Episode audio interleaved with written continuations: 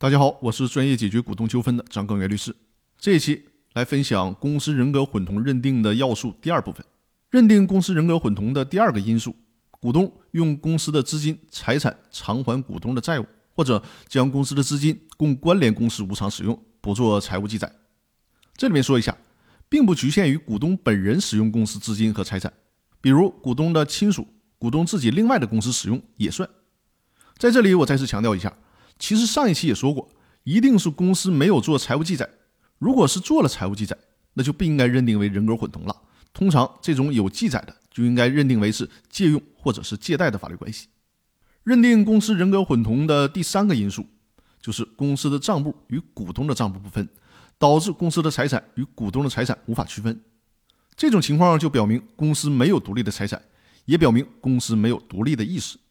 公司没有独立的意识。没有独立的财产，那就表明公司已经形骸化了。在这种情况下，当然就应该否定公司的人格了。那今天分享的内容就到这里。如果大家有公司股权方面的法律问题，需要提供线下的法律服务，可以和我联系。我的微信号是五二幺五六三二。那好，本期的音频就到这里了，感谢各位的收听，我们下期继续。